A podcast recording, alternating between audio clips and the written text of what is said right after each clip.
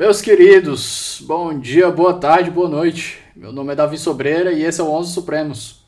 Eu tô passando só para lembrar da importância do apoio de vocês. O 11 é um projeto que eu amo de coração, mas ele tem seus custos de manutenção e do tempo que eu uso para me preparar para as conversas. Então eu queria aqui pedir para você que nos acompanha que não deixe de conferir nossos planos lá no Apoia-se. O link está aqui na descrição do episódio. Você pode ajudar com qualquer valor a partir de um real e os planos incluem desde o recebimento de livros até o acesso antecipado aos episódios. Vai por mim, um real faz uma diferença enorme. Aliás, se cada apoiador doasse um real por mês, eu acho que eu conseguiria até contratar um estagiário para me ajudar. Enquanto isso, fico eu sendo coordenador, editor, design e estagiário aqui no 11. É isso. Espero que estejam todos bem e nos encontramos depois da vinheta.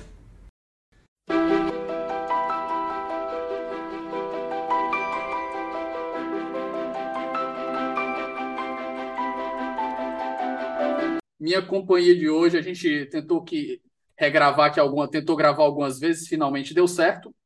Hoje eu tenho o prazer e o privilégio de receber o professor Pedro Serrano. Professor, o senhor pode se apresentar para o nosso ouvinte, por gentileza? Bem, eu sou advogado e, e, e professor da, da Faculdade de Direito da PUC de São Paulo, de Direito Constitucional na graduação e de Teoria do Direito no mestrado e doutorado. Professor, antes da gente dar pontapé inicial no teoria do, né, em falar do nosso tema aqui, que é estado de exceção, que é um dos temas de estudo do professor, que ele comanda até um grupo de pesquisa, até onde, eu, até onde me ocorre. Eu não posso deixar de lembrar aqui do, do nosso querido patrocinador, que é a Contracorrente. A Contracorrente hoje, para os nossos tarados em comprar livros, a Contracorrente fez uma coisa maravilhosa e aqui eu lembro primeiro da ideia do Humberto Eco, né? Que no, no, no Humberto Eco, não, do Nassim Taleb, lembrando da biblioteca do Humberto Eco, no, na lógica do cisne negro, da lógica da antibiblioteca. Quando você compra livros, né? Quando você tem muitos livros, existem duas pessoas que vão olhar para a sua biblioteca. Aquela pessoa que vai olhar para você e perguntar: Nossa senhora e professor, mas quantos livros? O senhor já leu todos? E existem aqueles outros que vão entender a biblioteca como um, um instrumento de consulta e que você não compra livros para ler todos. E a vida é infelizmente essa. Então, para os nossos bibliófilos, a Contracorrente acabou de lançar um clube de livro jurídico. E para quem tiver interesse em conhecer é www.quebracorrente.com.br. E para quem assina o Clube do Livro Jurídico, não só recebe um livro inédito aqui no Brasil, que eles estão traduzindo ou publicações brasileiras, recebe também um livro surpresa do catálogo da Contracorrente e ainda tem 30% de desconto permanente nas compras no site da Contracorrente. Então, pessoal, babada aí, né? Para quem gosta de comprar livro jurídico aí, tá de graça. Mas feito esse jabá, vamos tocar para o nosso, nosso episódio. Professor, eu acho que até onde me ocorre, o estado, o debate sobre o estado de exceção, ele começa com Schmidt. Então eu acho que a gente poderia, até onde me ocorre, você me corrija se eu estiver errado. Então eu acho que a gente tem que primeiro contextualizar essa parte aí, mostrar essa introdução do debate do estado de exceção para os nossos ouvintes. A palavra é sua.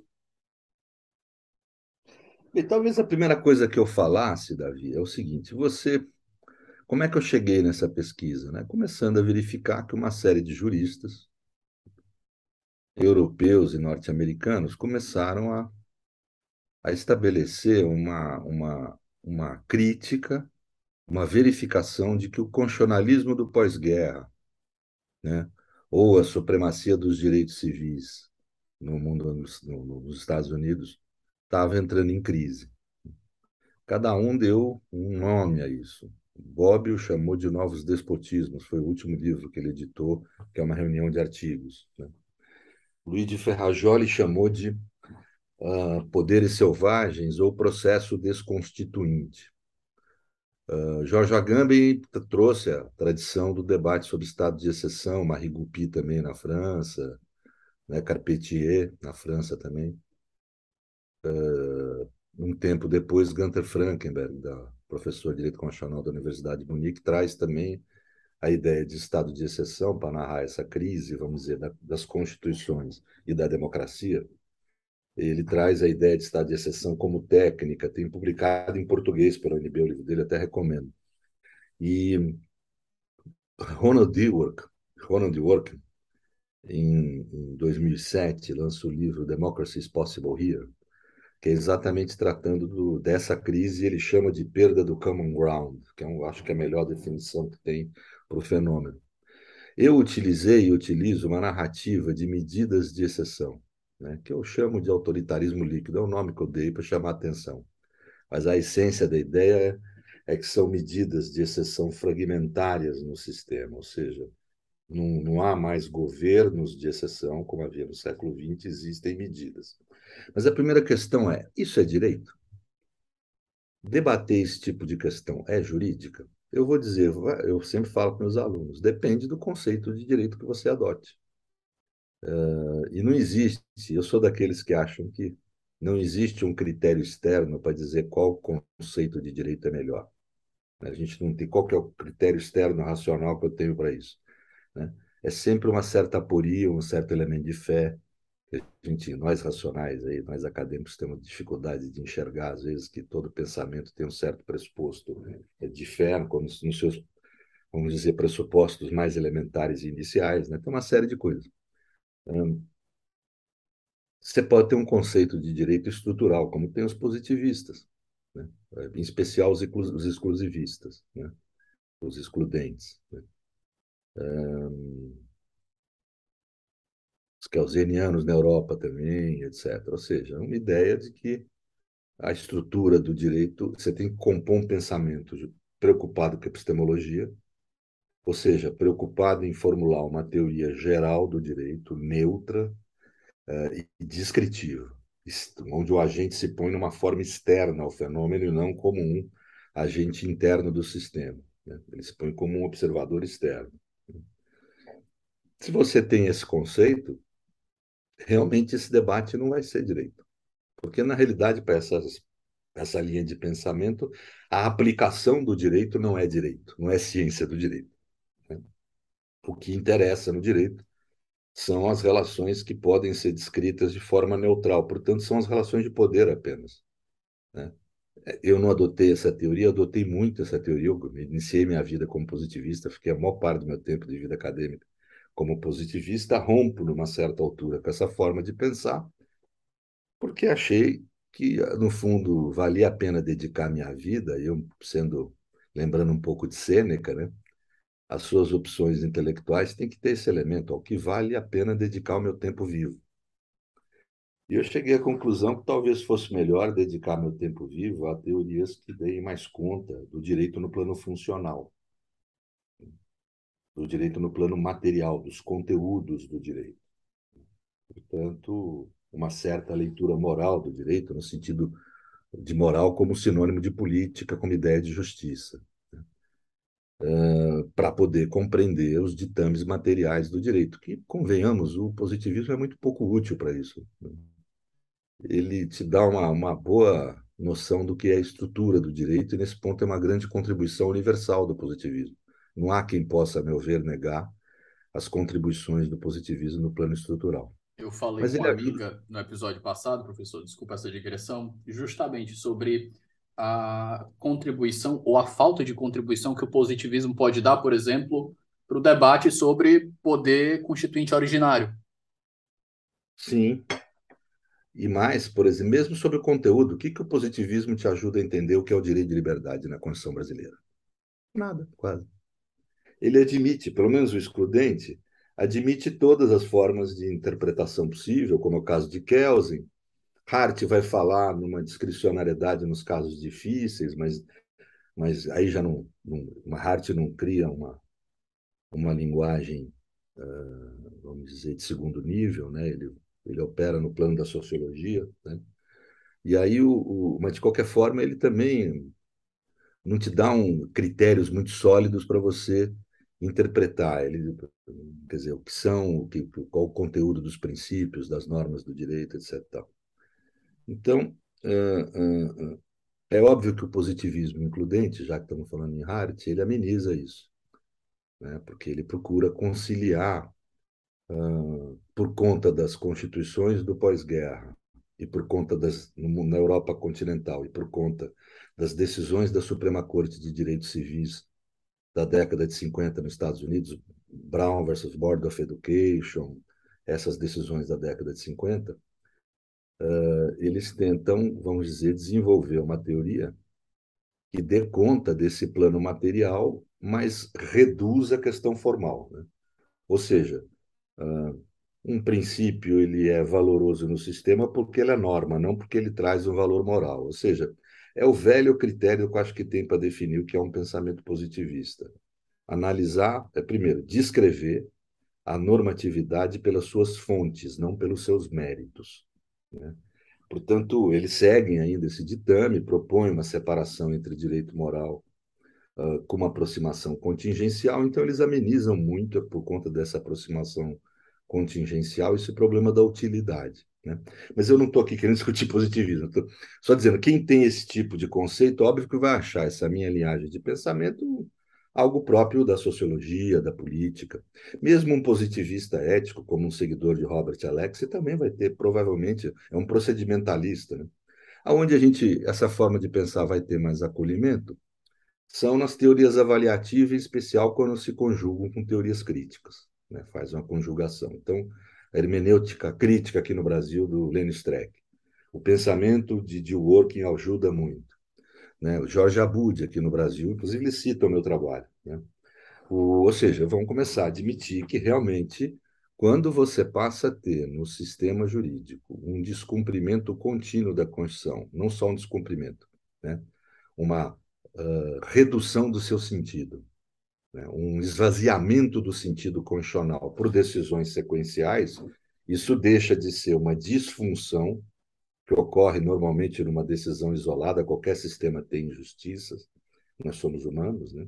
os que fazem o sistema de justiça, então produzem disfunções, injustiças ocasionais, né? descumprimentos dos princípios da, e da normatividade constitucional ocasional, né?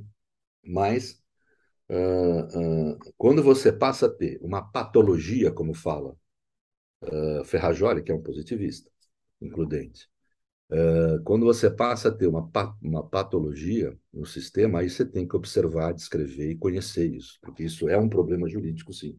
Óbvio que quem tem uma teoria avaliativa coloca a aplicação do direito no centro do direito.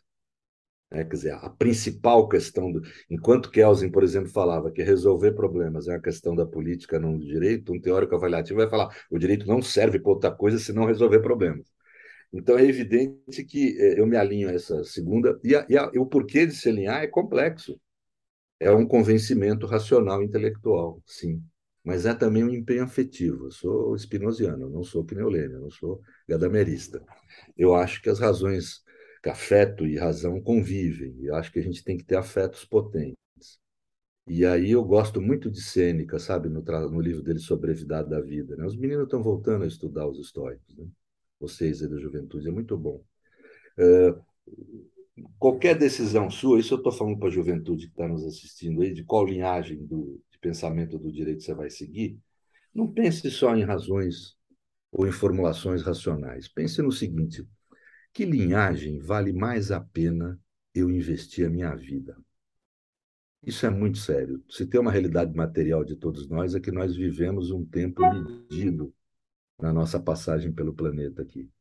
O que a gente gasta desse tempo é extremamente importante. Eu sugiro a leitura sobre a brevidade da vida do, do, do esse livro que eu, que eu sugeri. Mas é isso mesmo. É uma... Então, eu creio que vale a pena investir a vida, a minha vida pelo menos, mais em entender o direito no plano funcional. E mais ainda, como eu creio que o direito ele é centrado na aplicação, na sua aplicação, uma teoria nesse sentido pragmática do direito e avaliativa, uh, eu creio que as teorias do direito elas não têm essa pretensão de eternidade. É uma imensa divergência minha com o positivismo. Não existe possibilidade de você ter formulações sobre um fenômeno cultural como é o direito uh, com modelos teóricos permanentes e absolutos, que substituem um pouco o papel de Deus, né? tem uma certa função teológica. Os positivistas ficam bravos quando eu falo isso, mas é, é porque eles criam um método né? que está acima das coisas do mundo e não é mais uma coisa do mundo. Né? Ou seja, substitui um pouco a visão, a visão de Deus mesmo, né? quer dizer, algo que está acima das coisas do mundo. Tanto que você vê como esses cientistas do direito, às vezes, eles têm uma formação corporal interessante. Né? Eles são empinados, assim, quando falam de ciência, o peito amplia, quer dizer, essa, essa mensagem corporal que é passada é um pouco isso. O método serve para a defesa do cientista, não para chegar à verdade. Né? Porque no método, às vezes, cabem formulações de verdade muito diferentes entre si, para você poder falar que ele te garante por si só um padrão de racionalidade. Eu não vou entrar aqui nisso, mas, de qualquer forma, é, é, é essa é, experiência de você conhecer dessa forma a realidade jurídica te retira muito ambiente que você deve conhecer. Né? O Derrida fala com razão. Uma teoria que não explique as disfunções, as lacunas e as contradições desse objeto não é uma teoria completa. E aí eu acho que a teoria ela não pode ser permanente. Né? A gente adota uma teoria para o nosso tempo, porque nós somos produtores dessa teoria. Né? O mundo é uma existência em si, eu existo no mundo. Né? Portanto, eu sou um ser histórico e geograficamente localizado. E tudo que eu penso, formulo, é história geograficamente localizado. Então, a, a teoria que eu sigo é boa para mim, a meu ver, para entender o mundo de hoje, os problemas do direito de hoje. Provavelmente amanhã vai ser inútil, não tem problema nenhum. Se eu estiver vivo amanhã, eu mudo teoria, não tem problema nenhum. A gente não tem que ter esse apego. Né? Agora, óbvio que quem acredita na existência de uma verdade científica produzida por um ser isolado e não pela comunidade, e que observa o universo buscando estabelecer um raciocínio uh, dedutivo ou indutivo que estabeleça ordem nesse universo, que tem esse traço kantiano, por exemplo, é óbvio que quem pensa assim vai achar que é possível você formular e deve, aliás, é um dever seu, é a única saída racional para quem pensa assim, você formular uma teoria do direito que seja permanente. Então, tudo isso é para explicar o porquê que eu acho que tratar sobre estado de exceção, medidas de exceção, como narrativa da crise constitucional e democrática que nós passamos no mundo de hoje é um problema do direito, porque ela diz respeito a uma disfuncionalidade do direito. Uma medida de exceção é direito no plano estrutural, por isso é que quem só enxerga o plano estrutural não consegue enxergar uh, o próprio conceito de medida de exceção, mas não é direito no plano funcional. Estava discutindo outro dia isso com a Bud. Né? Ela é direito no plano estrutural, como lá, é um processo judicial. Então tem lá juiz, promotor, né, uh, recurso, tribunais, como os processos de Stalin, para a gente não ficar dando exemplos aqui do Brasil. Os processos de Stalin. Você tinha lá advogado, juiz, promotor, uh, decisão, recurso, mas a gente sabia o resultado antes dele começar. Ou seja, ele era direito no plano estrutural, mas era um não direito no plano funcional. Né? Portanto, uh, é, é, isso que é a medida de exceção, no sentido mais uh, genérico aí que eu estou tratando. E por isso que é importante desenvolver uma teoria do direito, a meu ver, que dê conta de enxergar e resolver esse problema. Então, é a partir do problema que eu formulo uma teoria. E não eu formulo uma teoria e procuro encaixar os fatos nessa teoria. Né? Então, por isso é que a justificação que eu dou, eu queria dar de forma um pouquinho mais estendida essa explicação. Né? O estado de exceção, ele sempre conviveu, é o nome contemporâneo que a gente dá para um fenômeno que sempre conviveu no interior da modernidade.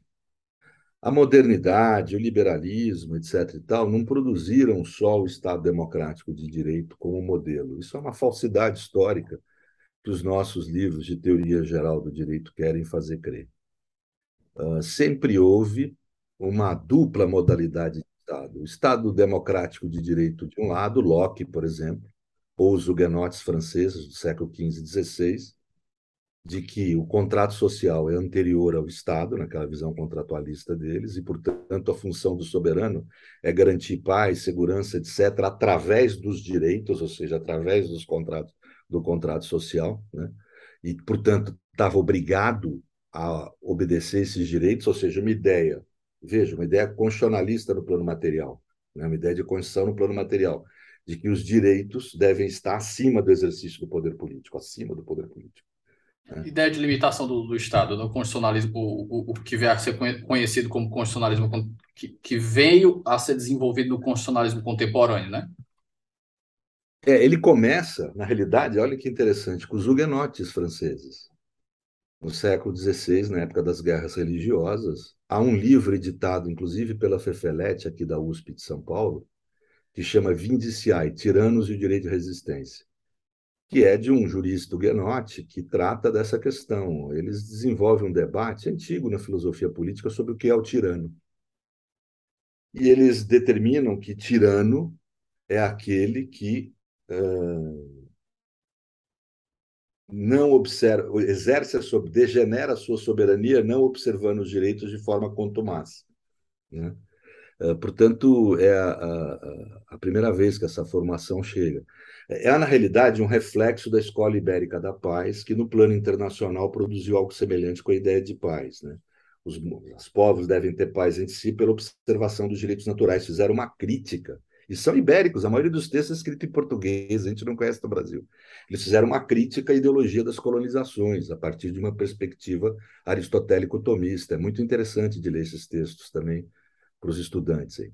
Mas é aí que nasce essa formulação. E, e aí, com Locke, vai adquirir um acabamento teórico melhor, eu diria, né? uns, uns, umas décadas depois, com o segundo volume do Tratado de Governo dele. Mas essa é uma linhagem de pensamento que acaba vindo para a prática com as revoluções. Mas, no paralelo, né, nós tivemos o, o Leviatã.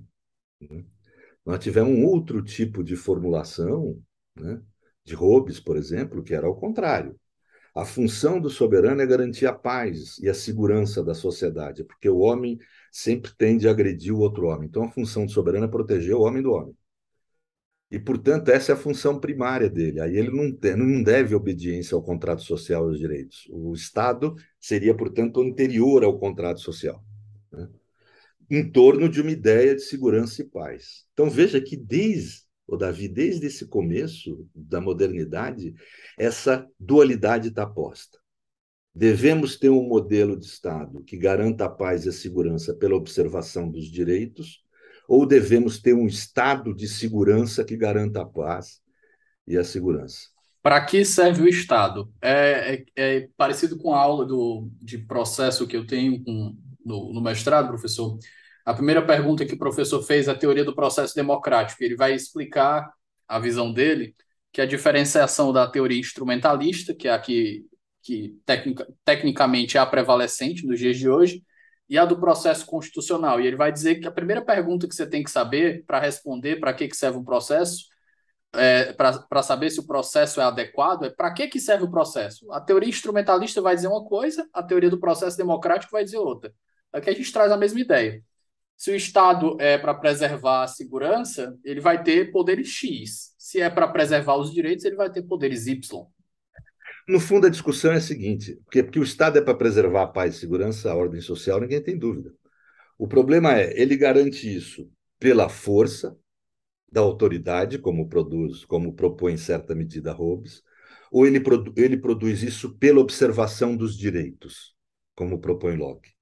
Essa aqui no, no plano, e veja que ainda nem existia democracia, nós estamos tratando aqui de observação ou não dos direitos pelo soberano. Século XVII, né, mais ou menos? É, um pouco antes até, século XVI, as guerras religiosas, é ali que começa, do plano interno.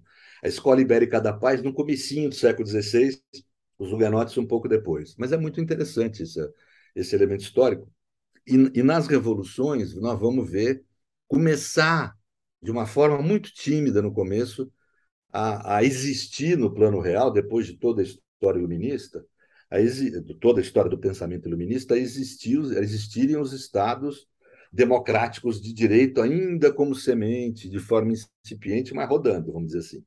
E em 1851, é quando eu marco, Louis Bonaparte estabelece seu segundo estado de sítio. Para mim, o primeiro estado de exceção que nós tivemos na modernidade. Então, Uh, a modernidade acaba estabelecendo concretamente, como regime político concreto, real, com as revoluções do Estado Democrático de Direito, mas logo depois começam a surgir modelos de Estado de exceção. Né? O de Louis Bonaparte é bem evidente isso. Né? Eu não tenho tempo. Tanto que os primeiros textos a tratar, sem usar o nome estado de exceção, né?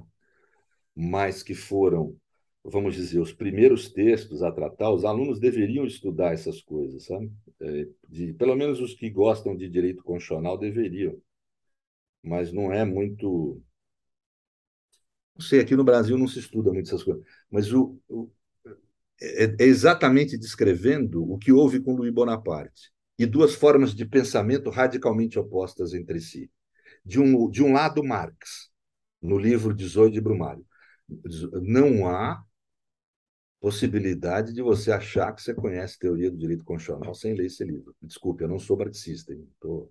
é só porque é importante mesmo. Como também não há se você não lê o livro de Tocqueville, que trata do mesmo objeto divergindo de Marx, que chama Souvenirs, Aqui no Brasil foi editado na década de 90 Memórias de 1848, é o nome que teve em português. Né? Mas é um livro importante de Tocqueville para quem estuda direito constitucional.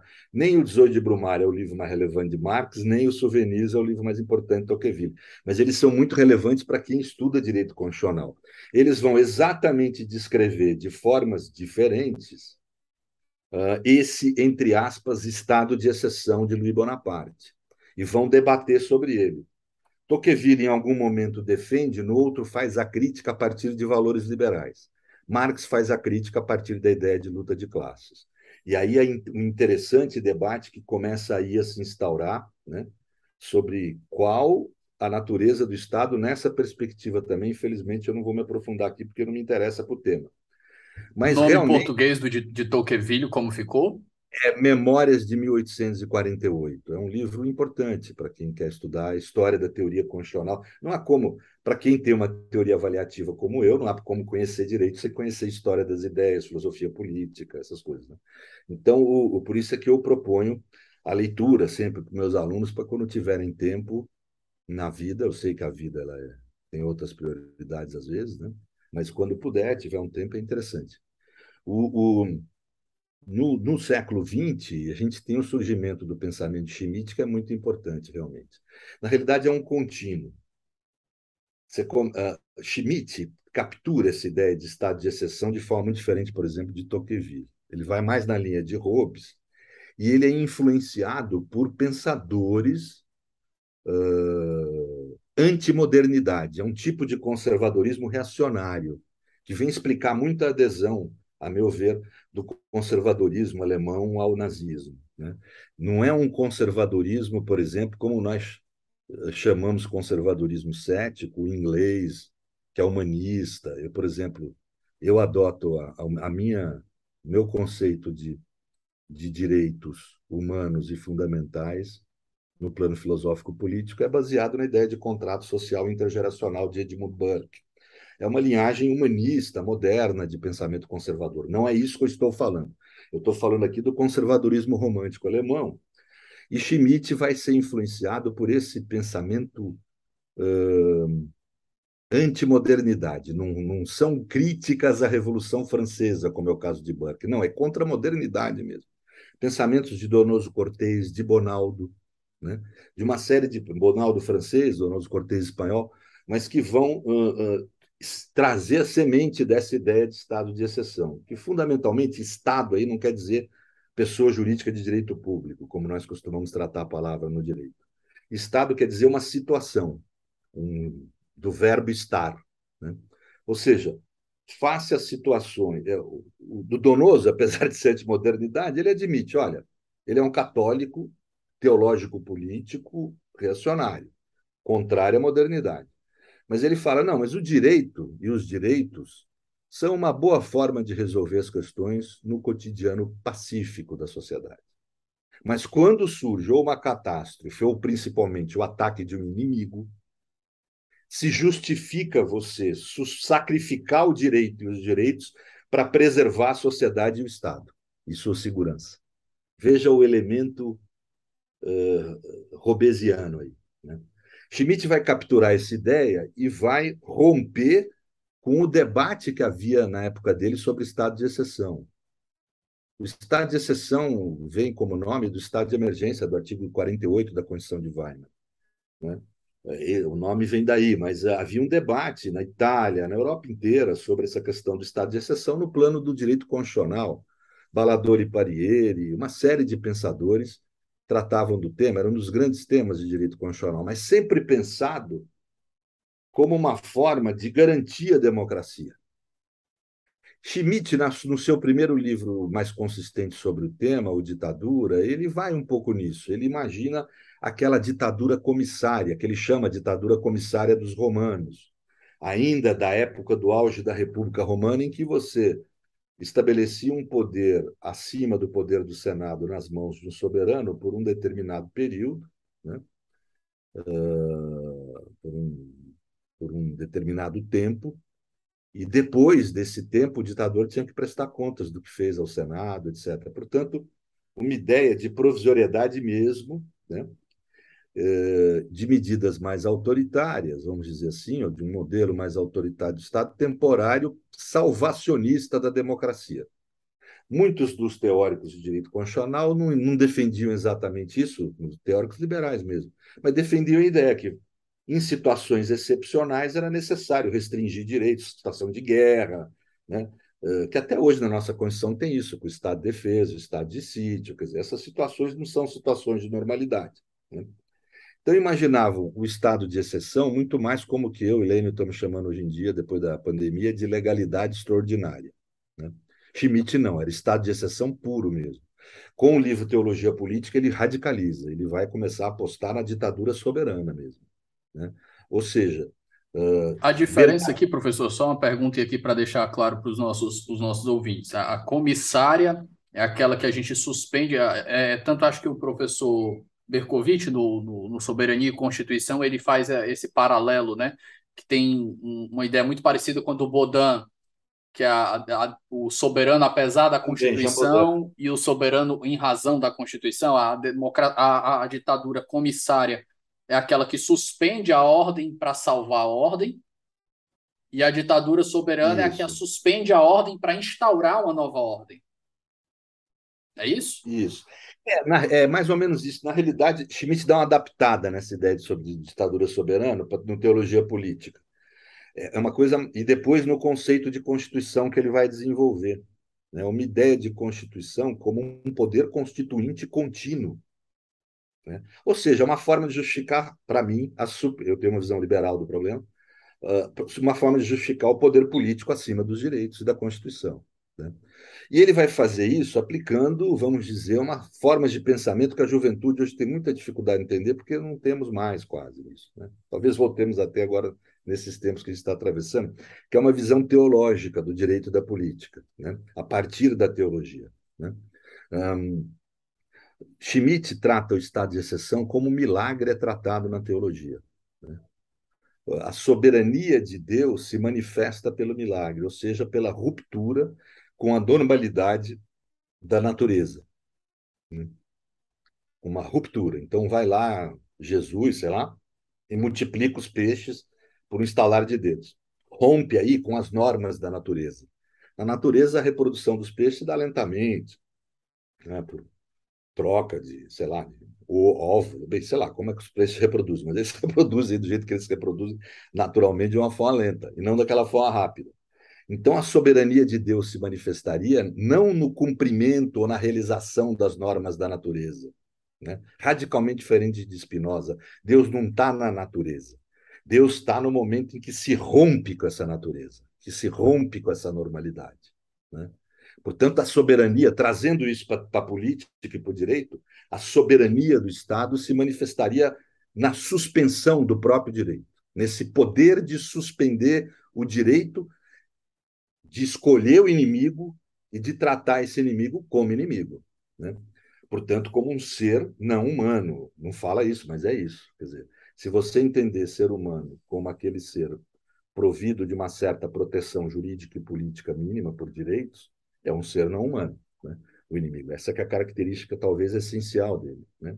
Mas então é isso. O, o estado de exceção seria uma situação eh, de emergência que normalmente ataque do inimigo, que justificaria a suspensão do direito e dos direitos em prol de garantir a segurança da sociedade e do Estado. Né? No caso de Schmitt, uh, a grande outro elemento, que é genial como construção intelectual, outro grande elemento que ele traz muito importante é que o inimigo deixa de ser visto, como Rousseau falava, que um Estado só pode ter como inimigo outro Estado, nunca um ser humano. Né? Schmitt fala que não. A partir das ideias que ele desenvolve de democracia como homogeneidade, ou seja, democracia como todos sendo absolutamente iguais, é uma ideia que a gente tem que entender. Para Schmitt, está no conceito do político isso. política é você estabelecer quem é amigo e inimigo. Na relação entre os povos, ele observa como ele é um naturalista, ele quer ver como as coisas são. Então, para ele sempre foi assim. Né? O coletivo do humano não é humanidade. Humanidade é um falso conceito, é um conceito uh, vazio de sentido para Schmitt. O que é o coletivo do humano é o povo. E um povo sempre vai ter povos amigos e povos inimigos. Portanto, fazer política é escolher quem é amigo e inimigo. E o que nesse quadro, o que, que é um povo forte? É o povo unido. Né? O povo que tem uma origem genética semelhante, uma cultura semelhante, uma língua, fale uma língua, ou seja, quanto mais dividido o povo, mais fraco ele é, mais forte se ele é unido. Portanto, a meta de qualquer Estado tem que ser essa, essa união como homogeneidade. Por isso é que depois ele vai desenvolver e vai sustentar a ideia nazista do, do antissemitismo, do anticomunismo, da, do antiliberalismo, do antissocial-democracia, porque liberalismo e social-democracia propõem partidos, dividem o povo em partidos. Marxistas dividem o povo em proletário e, e, e burguês. Essa, professor, essa judeus ideia que julgam uma, uma etnia diferente, um povo diferente dentro do povo, e assim por diante. Ou seja, uma ideia de homogeneidade. Né? Espera só um momento que a gente volta já. Pessoal, o Ouse Saber agora é parceiro do Onze Supremos. Para quem não conhece, o Ouse é uma das maiores plataformas de preparação para os grandes concursos do país. São mais de mil aprovações em concursos de defensoria pública, além de centenas de aprovações em provas de Ministério Público, magistratura e procuradorias. Para conhecer mais, é só acessar arroba Ouse Saber no Instagram. Essa ideia é, marcadamente antipluralista, eu acho que é a, a melhor definição que a gente pode colocar, antipluralista. Eu lembro de ter visto um livro, uma resenha de um livro, que se chama Debunking Utopia. O cara vai tentar explicar um dos grandes motivos, as bases fundamentais para o desenvolvimento tão avançado dos escandinavos. E ele coloca que o, um, um dos grandes pontos que contribuíram para eles foi justamente essa ideia de que era um povo pequeno, era um povo culturalmente homogêneo, etnicamente homogêneo, e isso facilitava as decisões. Então, quando você tem uma, um, um, povo nessa ideia de unidade, uma, uma unidade muito grande, cultural, étnica, essa homogeneidade, você facilita até a, a, as balizas que o Estado vai ter. E essa ideia ela me chamou a atenção justamente porque ela põe em xeque o, essa necessidade que é um imperativo da democracia, que é o pluralismo. É, o problema é, é aí a questão, Davi, a questão do tempo na política, que também existe a questão do tempo no direito. O pensamento autoritário é sempre um pensamento que vai ter um padrão de pensamento temporal. Ele quer encurtar o tempo. Né? Eu quero obter determinado avanço da sociedade, que eu acho que é possível ter, determinada transformação, mesmo que seja um conservador, né? mas, em geral, quem, o, o, conservador nunca é autoritário. Quem é autoritário é sempre reacionário, quer transformar a sociedade para voltar ao passado. Mas, de qualquer forma, esses objetivos que eu tenho no plano da política são alcançados com mais eficiência quando uh, uh, uh, mais eficiência num tempo mais curto, quando você tem um modelo autoritário. Né? É essa ideia da facilidade das decisões como se a decisão fosse só um ponto onde você chega e não um processo, e onde se aprende e se evolui como humanidade no processo decisório. Né? Às vezes, decisões longas são extremamente sábias. Né? Uh, tem decisões que demandam tempo para ser adotadas. Né? Mas eu não vou aqui me, me, alongar nessa teoria da decisão. Eu só queria dizer que uh, esse tipo de pensamento tem um lado perigoso, que é esse de querer. Não, então é um povo que facilita as decisões, ou seja, elas são em tempo mais curto e mais eficientes. Calma, nem toda decisão justa é uma decisão eficiente. E esse ponto que o senhor falou, professor, me lembrou agora de, um, de uma palestra do Yuval Noah Harari. Ele vai falando, ele vai definindo, vai definindo o fascismo, né? Eu não gostei muito da primeira metade do livro porque eu achei muito simplista. Eu acho que é muito característico dessa ideia de pop science que ele faz ele vai definir o fascismo e ele vai falando primeiro da, da importância do nacionalismo para o desenvolvimento das, das, da, das, da, das nações, e ele vai dizendo que o nacionalismo ele desempenha esse certo papel e ele faz um, aquele reducionismo. Ele, ah, por que, que é, a Noruega é desenvolvida e o Afeganistão não é? Por causa do nacionalismo. Eu, não, pelo amor de Deus. Mas aí eu, não, vamos continuar. Aí ele traz um ponto que é justamente entra nessa crítica que o senhor fez agora que é a eficiência dos regimes autoritários, ou vou botar a suposta eficiência. Ele vai dizendo que a gente avançou tanto na tecnologia hoje que inteligência artificial, machine learning, tudo isso pode chegar a um ponto de fazer com que regimes autoritários ofereçam respostas mais satisfatórias para a população. Eu acho que isso aqui, principalmente no ponto de vista econômico. Isso é que a própria crítica que o Amartya Sen também fala, né? Diz assim, entre uma, uma ditadura uma ditadura rica e uma democracia pobre, eu prefiro a democracia pobre. É, mas eu acho que é, é, é porque depende como você enxerga a existência. Né? Se você limita os teus... O problema é, é, é essencialmente é enxergar capitalismo como religião e não como regime político-econômico. Né? O templo deixar de ser a catedral e passar a ser o shopping center, onde a gente socializa, vai lá passear. Antigamente tinha o footing, você não é dessa época, das praças nas frentes da, das catedrais, hoje em dia o footing é no shopping e tal.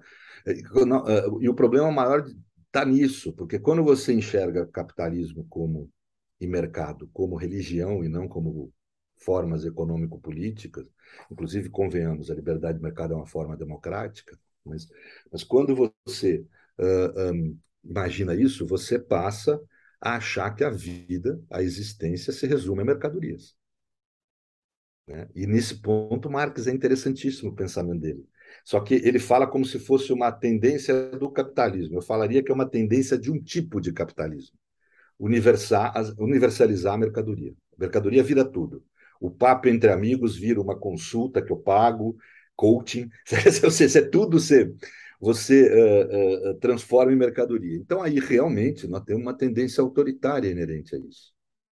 Porque a democracia, ela no fundo, ela pressupõe, isso está desde Solon, de Cristófanes, lá, não, início período axial, século V a.C., quando é pela primeira vez surge na Grécia a palavra democracia como uma nova forma de modelo político. E surge como? Através da instituição da isonomia. A palavra isonomia vem daí, que para nós é tão relevante, né? que é no, no, no governo de Cristófanes.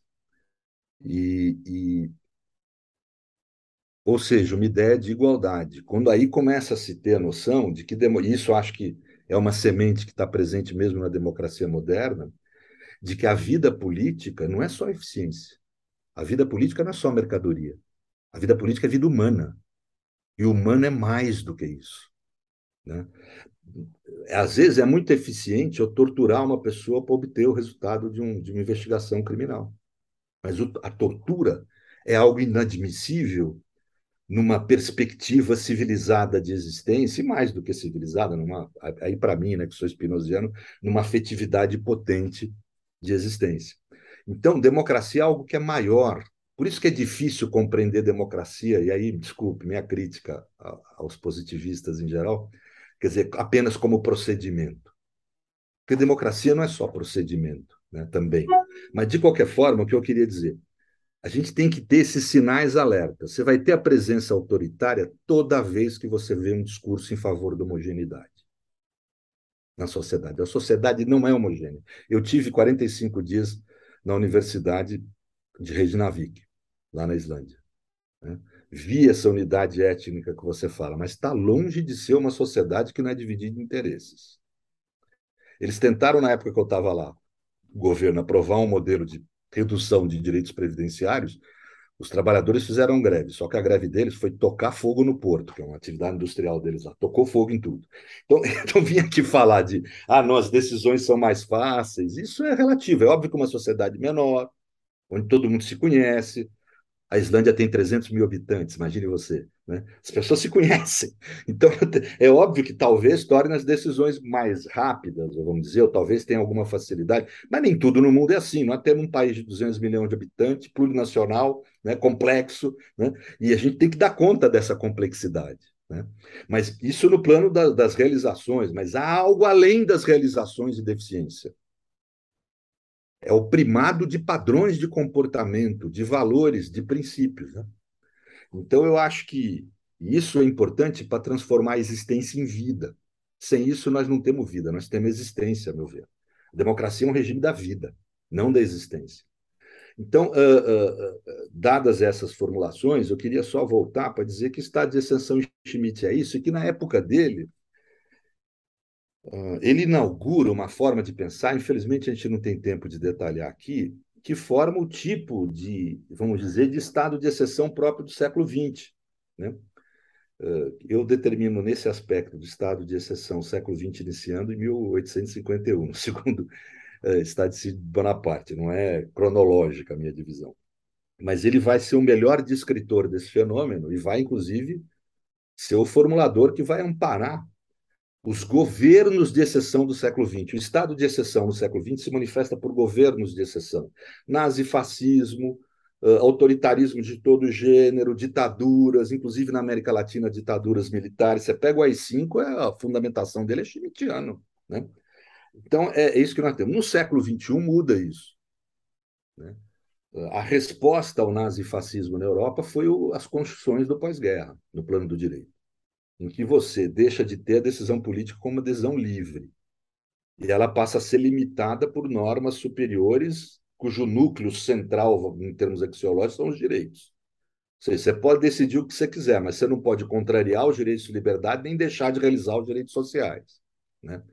Ah, da mesma forma, no plano internacional, os direitos humanos vão limitar a soberania dos Estados. Essa é a pretensão deles. Né? Esse modelo, que na realidade significou, Davi, um grande consenso entre conservadores, liberais, sociais-democratas, marxistas, europeus, católicos, protestantes, bandistas, esse grande consenso, que foi a Declaração de Direitos do Homem o constitucionalismo do pós-guerra, ele sofre uma crise. Aí é uma crise do constitucionalismo e da democracia, do que nós chamamos de democracia liberal constitucional. Eu uso a expressão democracia constitucional. Né? Isso entra em crise. Né? No século XXI e entra em crise como? Aqui, esse constitucionalismo chegou com a Constituição de 88. Entra em crise, aí cada um vai ter a sua descrição dessa crise. A descrição que eu adoto é de que nós não temos mais governos de exceção como tendência. Ditaduras, bonapartismo, nazifascismo, não temos mais isso. O que nós temos é a produção de medidas de exceção fragmentárias no sistema, que convivem no interior do sistema com medidas democráticas. Às vezes, o mesmo órgão que uma semana produz, por exemplo, um processo penal que tem a aparência de processo penal, mas no seu conteúdo material não é uma ação jurídica, é uma ação política de perseguição inimigo, né? uh, que é uma medida de exceção, esse mesmo órgão, semana que vem, produz um processo penal legítimo, etc. Né? Ou seja, essa complexidade, porque o autoritarismo se aperfeiçoou, ele aprendeu. Não precisa mais instaurar ditaduras e virar alvo. Né? É que nem golpe ele de é Estado, né? Vai se adaptando à realidade. Isso.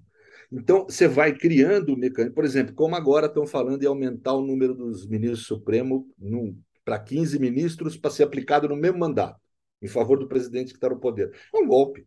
Só que de outro modo, mais sutil, mais eficiente, mais dirigido, mantém uma aparência democrática. Né? Então, uh, uh, eu não tenho tempo aqui de me delongar muito, mas a, a, essência do elemento teórico do que eu tenho formulado é isso. Nós temos uma crise nas constituições e na democracia. Para nós do direito é mais importante a crise das constituições, embora ela sempre trate necessariamente da crise democrática. Né? Uh, e, a, e, a, tentativa do desenvolvimento dessa teoria é descrever instrumentalmente, não é uma macro teoria, macroestrutural, nem tenho erudição para isso.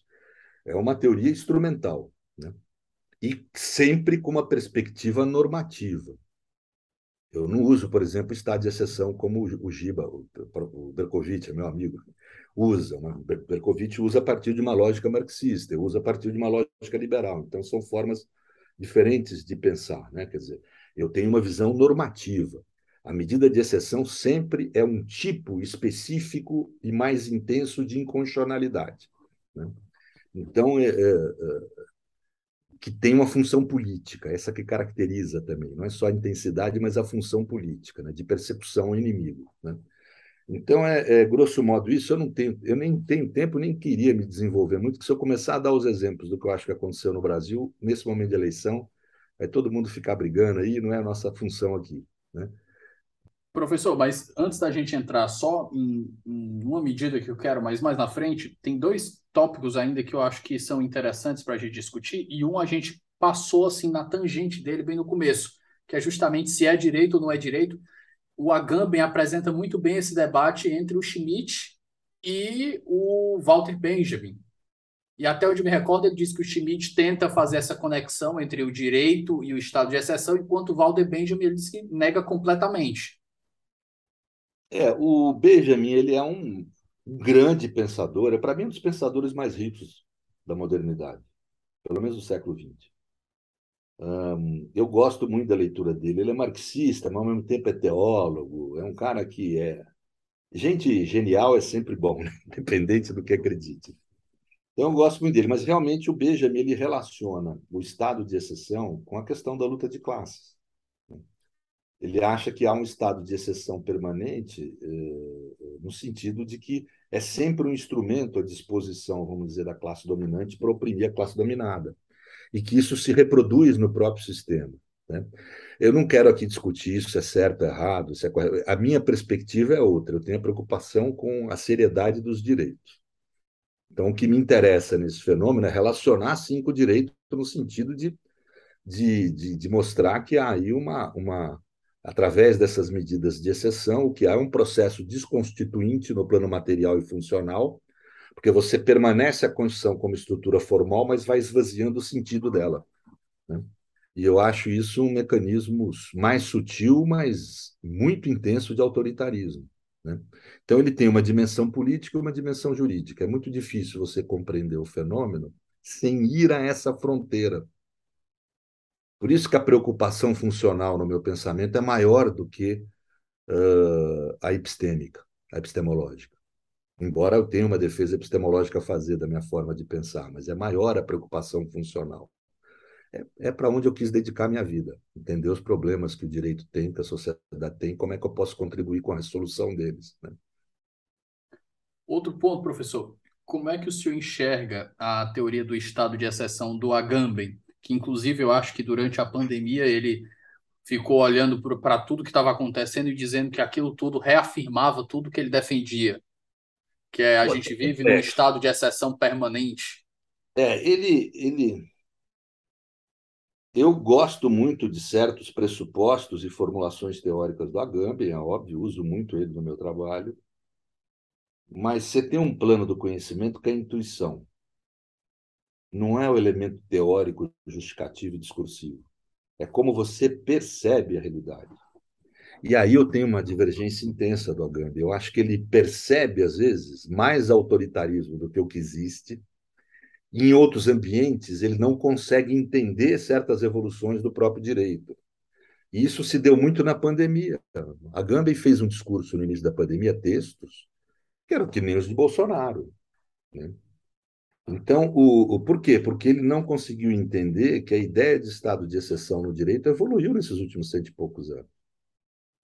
Porque uma coisa é certa: como é que você tem um Estado democrático de direito no momento de uma real emergência, de uma guerra, de uma pandemia, em que você tem que restringir certos direitos para garantir outros? E essa é a grande evolução. A grande evolução no direito é que nós passamos a formular essa legalidade extraordinária, que não, eu nem uso esse nome de estado de exceção para não confundir, ou seja, que é uma ideia de você em certas situações de emergência, suspender os direitos para fazer outros, mas em que não existe a anomia que Schmitt e a Gambem aponta, ou seja, a ideia de um poder político não controlado por normas, portanto, superior às normas, superior ao, dire ao direito e aos direitos. Né? Esse fenômeno autoritário não existe, porque, embora numa situação de emergência, a conduta do Estado democrático continua governada por princípios e normas, e com observação dos direitos. Você restringe o direito de, de um sujeito na pandemia para garantir o direito à vida e à saúde, que são pressupostos do exercício da liberdade. São, quando você estuda o direito do plano funcional, a conclusão óbvia que você chega. Saúde e vida são pré-condições do exercício da liberdade, são condições de possibilidade. Eu não consigo ser livre se eu não estou vivo e com mínimo de saúde. Estou né? entrevado numa cama. Então, então, esse tipo de formulação a Gambin não enxerga, porque falta ele uma teoria jurídica. Mas ele tem muitas coisas interessantes. Algumas questões entre ele e Schmitt, eu não tenho ainda uma conclusão. Ele faz uma crítica intensa a Schmitt no plano do direito romano. E eu não sou um romanista. Então, por isso a dificuldade minha de poder fazer uma avaliação crítica mais assim extensa a isso. Mas ele, por exemplo, acha que não são ditaduras que, que são a semente, né? Isso, nós estamos falando aí de formas de pensamento genético, teria que explicar o que é isso, mas a gênese da, do estado de exceção para ele não estaria na ditadura, estaria no justício. Agora, o que eu estudei de justício no direito romano é complexo, eu não sei se é isso. Porque, veja, justício era algo semelhante à ditadura se ungia lá um sujeito com a capacidade de mobilizar força e poder político a parte do Senado, né? Mas era, por exemplo, para você estabelecer o horário. Havia na cidade o controle pelo sol do horário, e você tinha que bater o pino, quer dizer, o sujeito ia lá, dava uma martelada no pino e aquilo cravava o horário. Numa sociedade agrícola, é um imenso poder político isso. Mas, de qualquer forma, uh, veja que isso, que, isso tem a ver com a ditadura, não? A gente nem consegue compreender isso direito.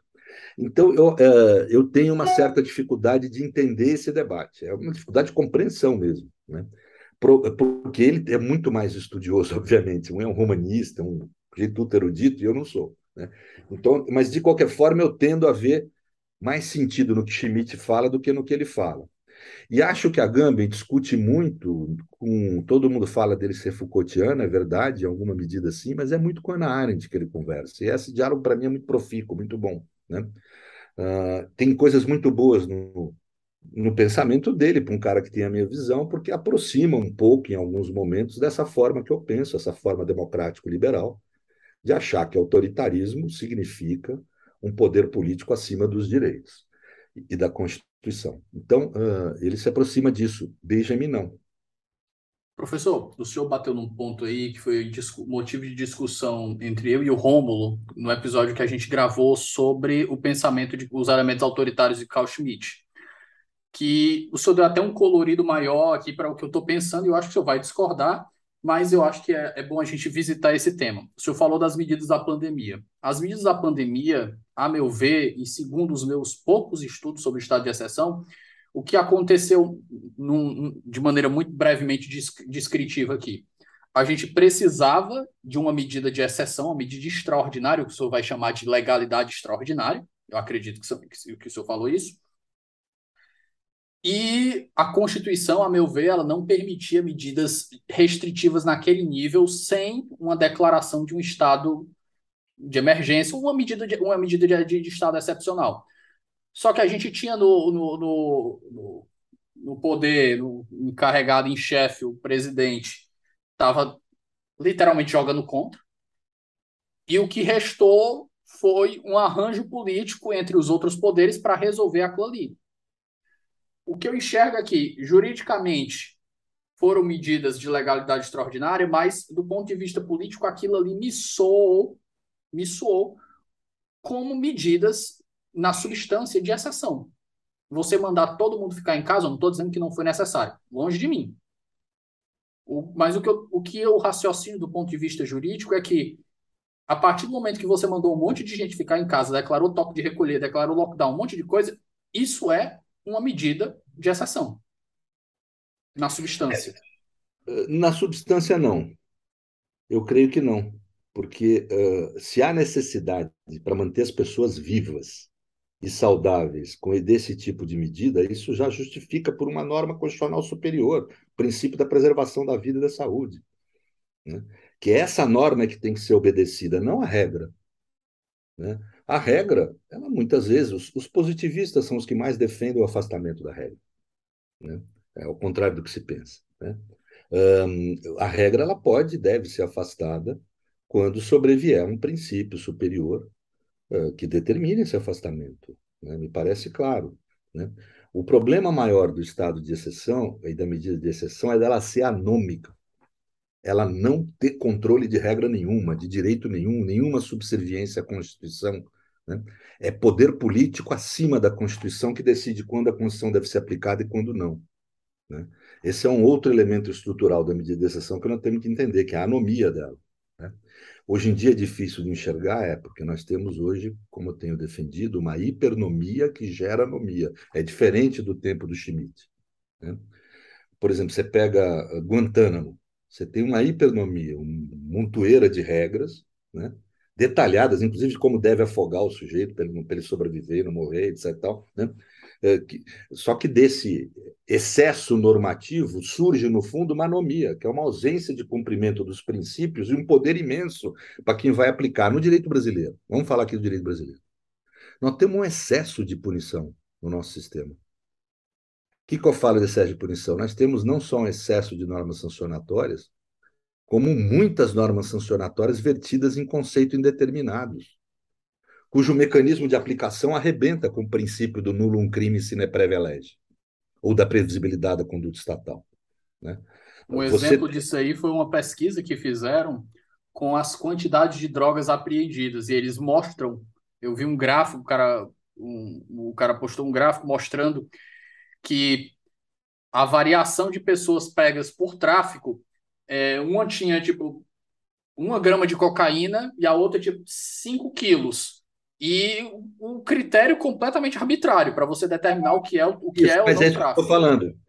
Você tem uma hipernomia, um excesso de norma que dilui a essência do Estado de Direito, que é distinguir entre o lícito e ilícito. Dilui essa distinção no plano da normatividade. Então sobra para o aplicador da norma, como veja, isso significa você ter hipernomia que todos podem ser presos, todos podem sofrer sanção em alguma medida. E é verdade, se eu passar a rapa na tua vida, você é um garoto ainda. Ah, nos últimos dois meses eu vou encontrar alguma conduta que, dando uma forçadinha, enquadra como algum crime. Né? Então, todos são potencialmente criminosos na sociedade. Logo, sobra para quem aplica a norma um poder anômico e autoritário, de escolher quem vai o samba, quem é que não vai. Né? Então, esse, a anomia se dá por forma derivada, é diferente da anomia existente no tempo de Schmitt, ou na proposta dele, nas ditaduras do século XX, em que a anomia era estrutural. Né? Aí é uma anomia funcional, nós temos que entender isso. Portanto, a análise tem que ser também funcional, material do direito. Você deixar um sujeito em casa, determinar que ele fique em casa em alguma medida, ou estimular que ele fique, que não for. No caso, houve normas estimulatórias, não foi nem determinações. Né?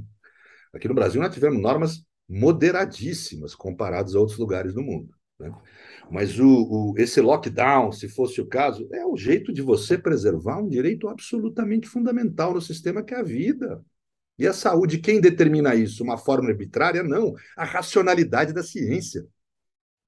Isso não é novo. Temístocles Cavalcante, que foi ministro do Supremo nomeado pelo Costa Silva, era um ultraconservador.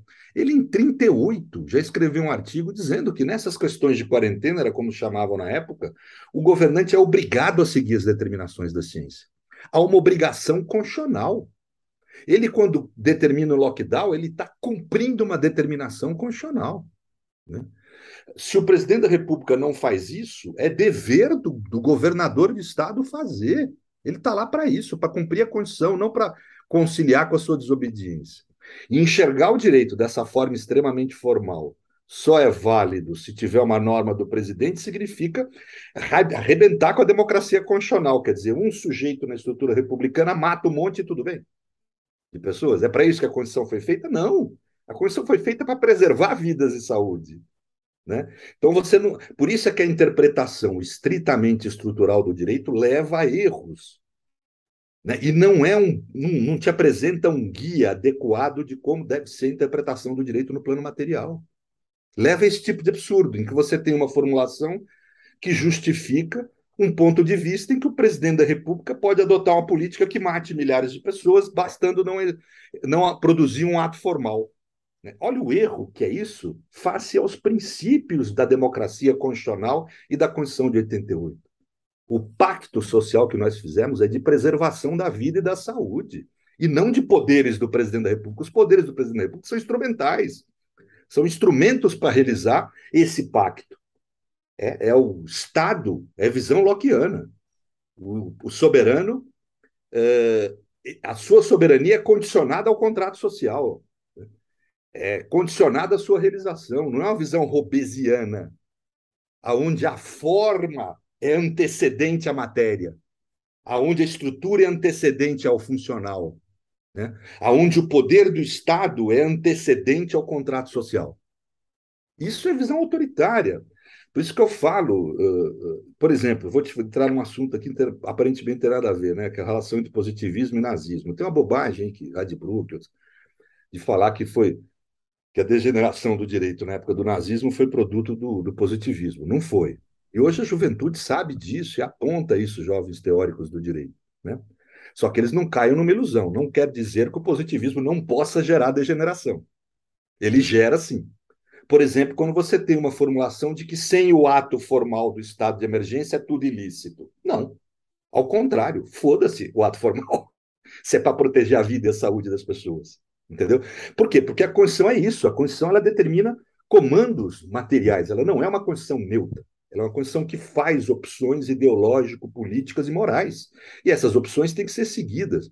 Não é o senso de justo que eu tenho ou que você tem, é o senso de justo que a Constituição determina. E tudo que é intersubjetivo é passível de apreensão pelo conhecimento. O que a gente não consegue conhecer, talvez, seja a profunda subjetividade de cada um. Mas tudo que é id, tudo que é compartilhado, tudo que é isso e não é ego, a gente consegue compreender. Né? A gente consegue, de alguma forma, compreender. Então, uh, é totalmente possível você compreender e aplicar o que é o justo constitucional. Não um justo abstrato, mas a justiça que emana das normas constitucionais. Qual é a decisão que mais atende à democracia constitucional nessa situação?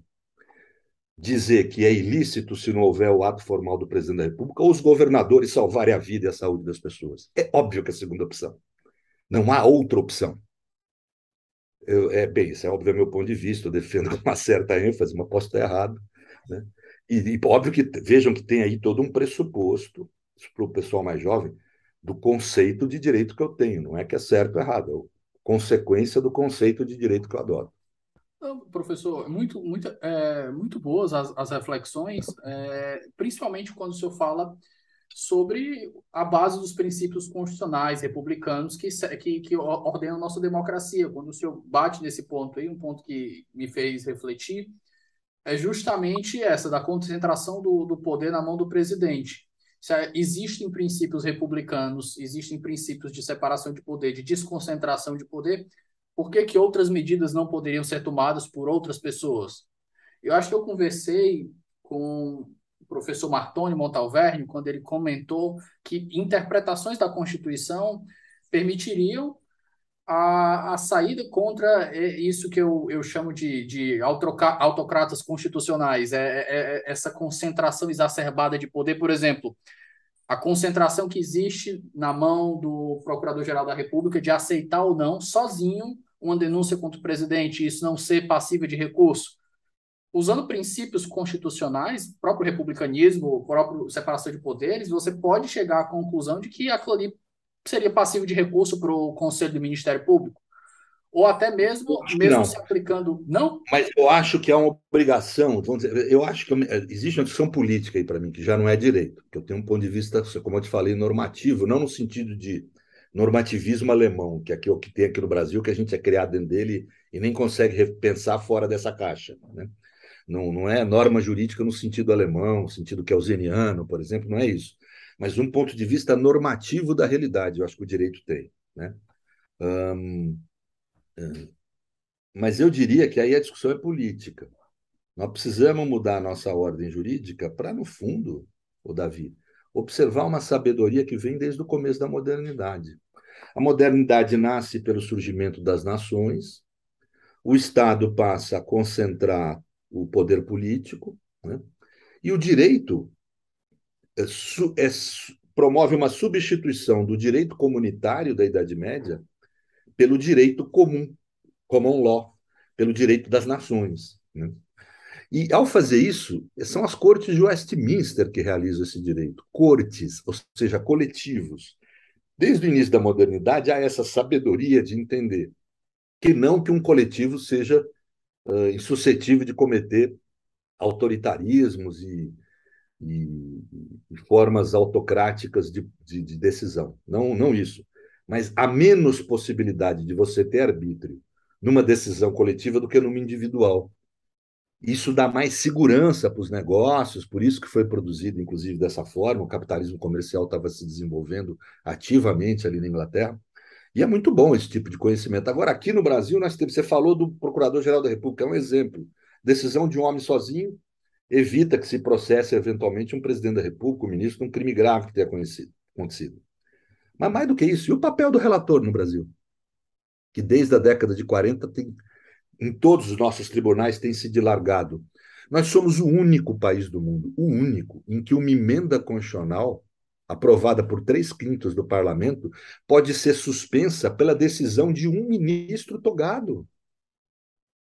Isso é uma disfunção evidente, é uma agressão à soberania popular que está encravada no nosso sistema. Só que, para tudo isso, nós precisamos reconhecer que existem e a Constituição de 88 é riquíssima no plano dos direitos fundamentais, talvez a mais rica do mundo, mas ela é falha na estrutura de Estado. Algum dia vamos precisar mudar, mas isso acho que demanda uma mudança mesmo na estrutura normativa. Não, a gente não pode furar o queijo, como fala o Lênin, ao ponto que não exista mais queijo.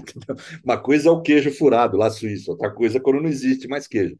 Quer dizer, essa coisa da, da gente ver a aplicação do direito como centro do direito, etc., não quer dizer que a gente possa ingressar na sociologia, na política, de forma tão aberta. Nossa visão é sempre por padrões de comportamento pré-estabelecidos. Né?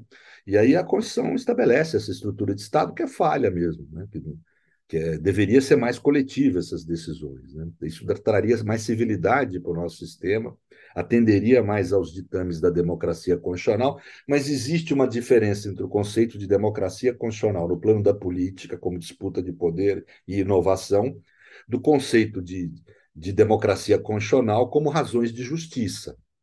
Né? Portanto, razões normativas, vamos dizer assim, para ficar mais claro para o pessoal entender. Né?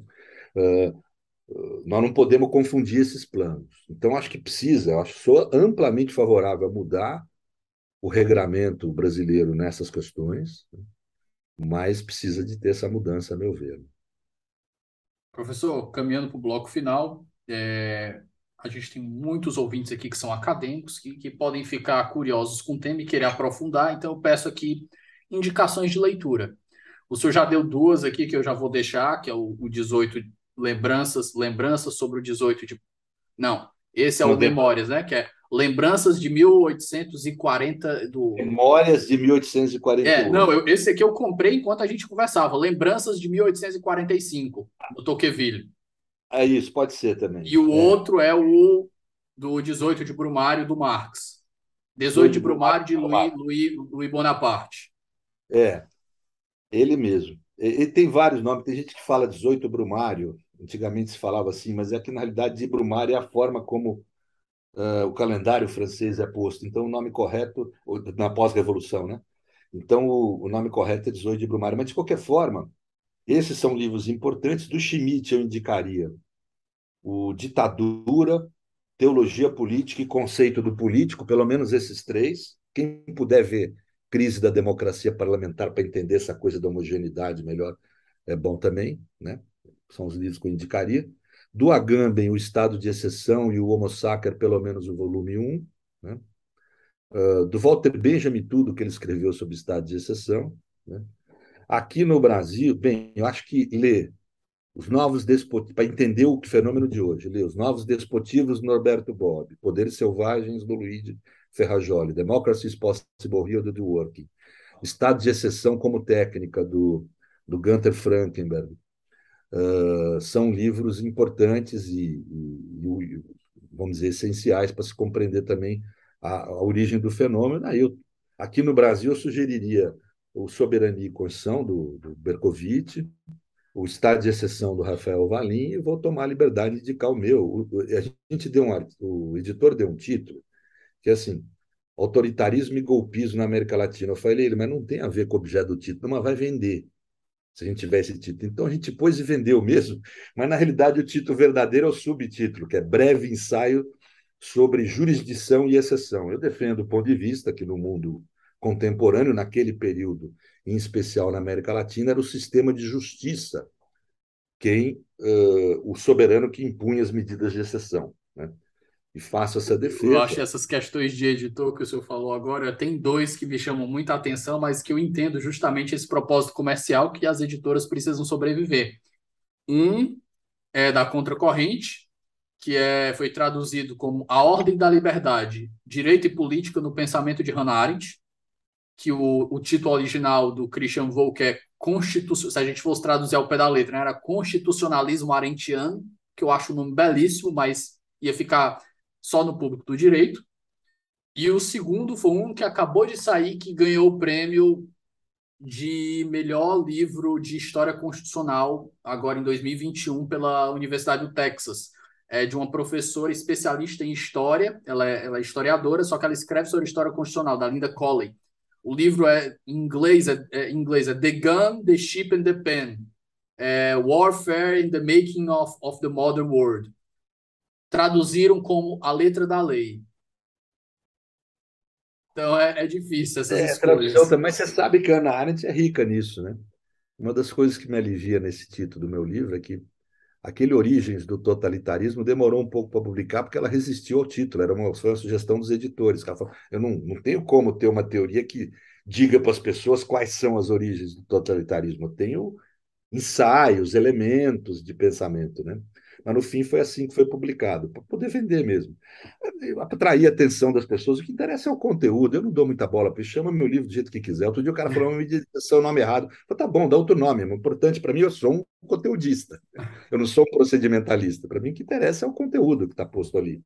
Então, essa, essa, esse livro eu sugeriria que o pessoal lesse. Tem também o Estado Pós-Democrático, aí é uma linhagem lá da Nanterre, que o Rubens Casara trouxe para o Brasil, que é do Rubens Casara. Esses são alguns livros que me vêm à cabeça, devem ter outros. Hoje em dia tem muitos, a crise, da, aquele escrito pelo pessoal de Harvard, eu até tive lá, dialoguei com que é a, a crise da democracia, né? também é um livro que é relevante para entender no plano da ciência política como é que é esse mecanismo de medidas de exceção. Eles não dão esse nome, né? mas é muito coincidente com os textos que eu publiquei. E eu tenho vários artigos publicados em revistas especializadas, e depois posso mandar para você, você divulga para o pessoal aí.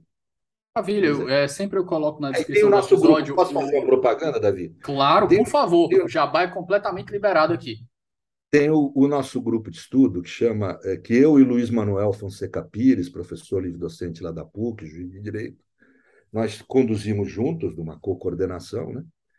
que é o, o, o Estado de Exceção e Sistema de Justiça. E tem um canal no YouTube que nós fomos convidando nacionais e estrangeiros para darem palestras aula. É para pouca gente, é só para quem gosta de atividade acadêmica mesmo. Não é aqueles conteúdos de YouTube mais simplificado. Mas nós temos, por exemplo, falando sobre Carl Schmitt, um brasileiro, Roberto Bueno, que eu acho um dos maiores teóricos de Carl Schmitt hoje vivos aí no mundo. É um troço impressionante o trabalho dele. Então tem lá ele falando, eu e Márcio falamos sobre Kelsen, que é um autor que eu talvez o autor que eu mais li na minha vida, né? o que eu gosto muito. Tem uh, uh, o Rômulo, que você falou, junto com a Natália, debatendo. nosso conservador, que eu falei, é o Edmund Burke, e o, o, outro sujeito que escreve sobre a luta dos, sobre os direitos do homem, aquele que, que era crítico, a, que faz a crítica, a crítica à Revolução Francesa, defende a Revolução Francesa, o norte-americano, o inglês, na realidade, muito interessante.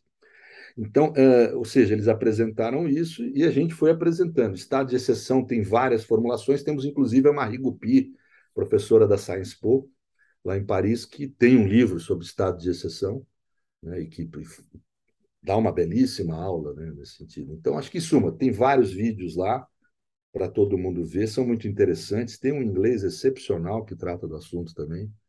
Vocês vão gostar. eu acho. Quem gosta de atividade acadêmica, não são vídeos para muita gente, é para quem quer um. É, eu acho que a gente tem que recuperar isso, aproveitar essa coisa de YouTube e recuperar a linguagem oral. Eu, por exemplo, não tenho saco muito de escrever. Eu prefiro mais falar. Então, acho que isso aqui é uma forma de deixar registro das ideias e dos conteúdos, é muito interessante. É o que a gente fez lá, tentou fazer. Então, eu convido todo mundo a assistir esses vídeos aí. O nome do canal é? Sistema de Justiça e Estado de Exceção. Ou oh, Estado de Exceção de Justiça, deixa eu ver aqui. Eu tenho uma memória que está cada vez pior, sabe? Eu te digo já.